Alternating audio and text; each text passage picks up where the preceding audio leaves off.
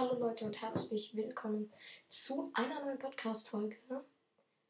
Ja, heute geht es um das Thema Markus Anfang und der gefälschte Impfnachweis.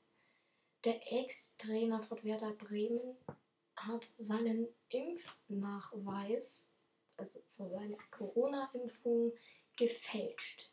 Nun hat ein Bremer, ja, jetzt hat das Bremer, hat sich später die Bremer Staatsanwaltschaft erste Beweise vorgelegt. Ja, anscheinend hat Markus Anfang seinen Impfpass quasi gekauft, hat ihn, meine ich, gekauft. Die erste Impfung von ihm sollte am 20. April ähm, gewesen sein, in Köln anscheinend. Aber an dem Tag war Anfang mit mit dem damaligen Club Darmstadt in Würzburg und feierte einen 3-1-Sieg.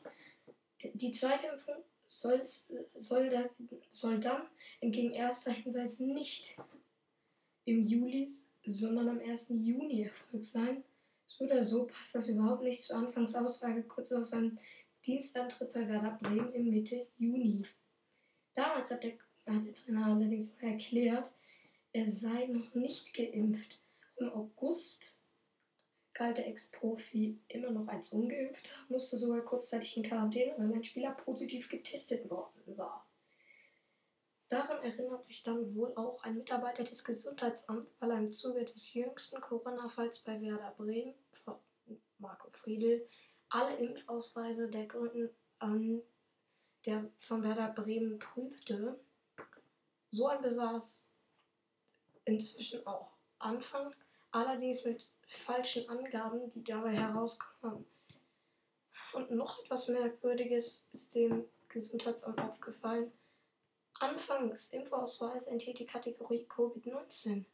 Doch diese Vordrucke gab es gar nicht zum Zeitpunkt dieser Impfung.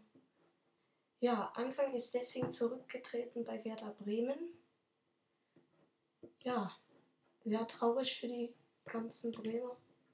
Ihr Pech, wenn sie wenn der Trainer so eine Scheiße baut. Ja. Juristisch gesehen geht die Geschichte allerdings erst richtig los. Die Beweise sind erdrückend. Laut Impfpass sollen beide Impfungen des 47-Jährigen ähm, im Impfzentrum Köln durchgeführt worden sein. Doch dort hat er Anfang definitiv keine Impfung bekommen. Die Kassenärztliche Vereinigung Nordrhein, die für das Impfzentrum Köln zuständig ist, hat mitgeteilt, dass keine Daten von Herrn Anfang EDV-System erfasst worden sind, teilte der Oberstaatsanwalt Frank Passade an. Ja. Ich würde sagen, das war's von der heutigen Folge auch schon. Ja, ciao, ciao.